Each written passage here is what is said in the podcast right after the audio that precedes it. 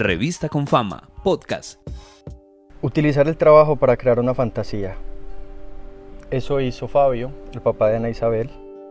Ella es comunicadora social y nos cuenta su historia hoy en este episodio del podcast de la Revista con Fama.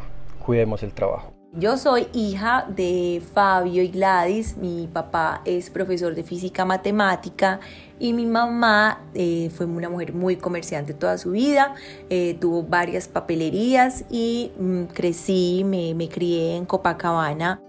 Los niños son muy perceptivos. Ana Isabel empezó a notar los cambios de su papá.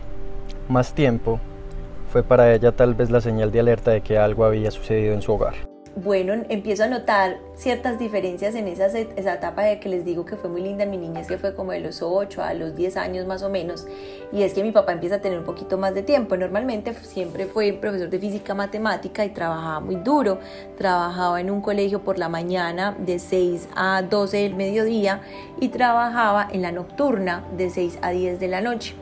Y más o menos por allá en los noventa y pico, que fue la crisis del Lupac, y empiezan las cosas como a venirse abajo, teníamos una vivienda comprada, tocó salir de la vivienda, los créditos se pusieron venenosos y mi papá eh, se queda sin empleo. Fabio era un gran lector, creía en la fantasía, veía también mucho cine. Hoy en día, la película favorita de Ana es La vida es bella. Tal vez es porque siente que en algún momento la protagonizó en su infancia.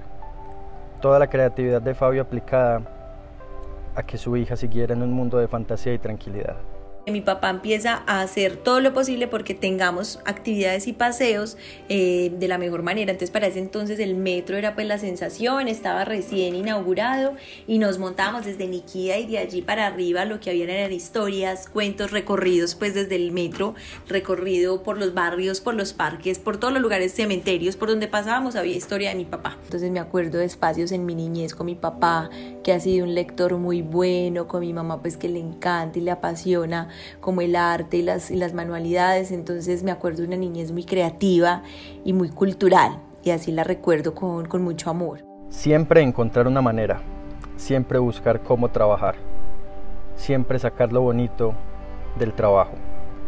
Eso hizo Fabio, tuvo que cambiar lo que hacía, tuvo que buscar una salida.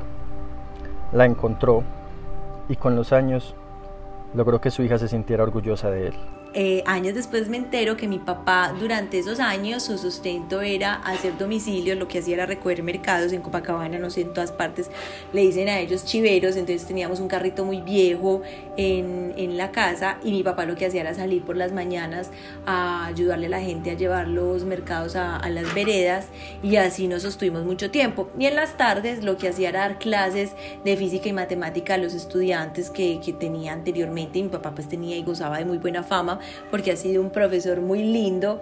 Entonces, bueno, eh, ahí se logró hacer también sus buenos centavos. Obviamente no era lo mismo ni la misma seguridad que teníamos antes, pero como les digo, sortearon la situación de la mejor manera. Entonces, ese empleo que era fantasía y que vivió por nuestras mentes muchos años creyendo que teníamos las mismas condiciones de seguridad que cuando mi papá era profesor, pues las mantuvimos a pesar de que ya era desempleado, pero que a través de la informalidad logró sortear de la mejor manera y nosotros no nos damos cuenta que mi papá se queda sin empleo. Empezamos a vivir una vida como la teníamos antes, con un papá más disponible, pero mi papá mantenía su firmeza total. En mi casa nunca faltó el mercado, obviamente pues ya no llegaban los lujitos, ni nos dábamos los paseitos que nos podíamos dar para ese entonces, pero manteníamos un, un buen estilo de vida, un estilo de vida cómodo pero lo recuerdo con mucho amor esta época porque a pesar de que empiezo a notar que, que, en mi casa pasa algo, nadie nos lo dice claramente y empiezan a través de esas historias, que les digo que mi papá es muy buen contador de historias, a hacerme esa niñez tan linda y tan mágica que años después, más o menos a los 15 años, me entero que mi papá estuvo desempleado más o menos dos años. Siempre terminamos pareciéndonos a esas personas que queremos.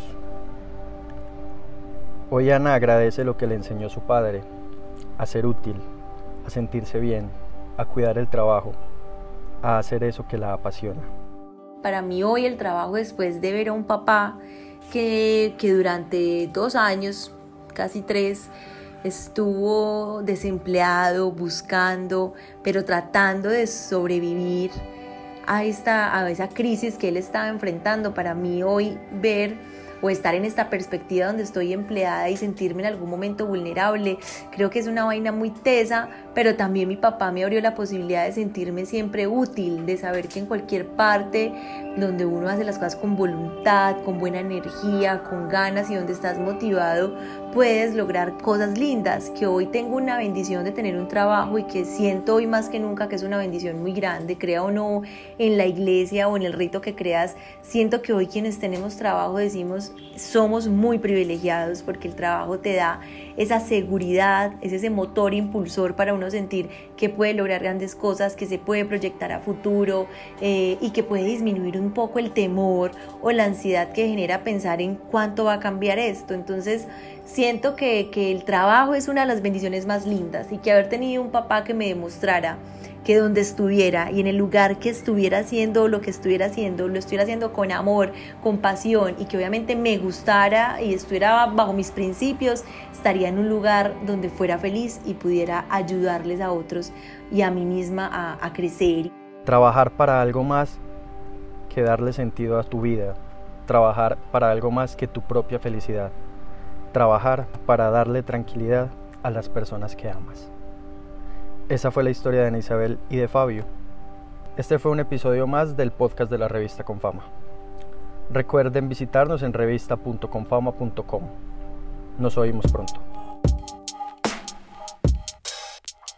Revista Confama, podcast.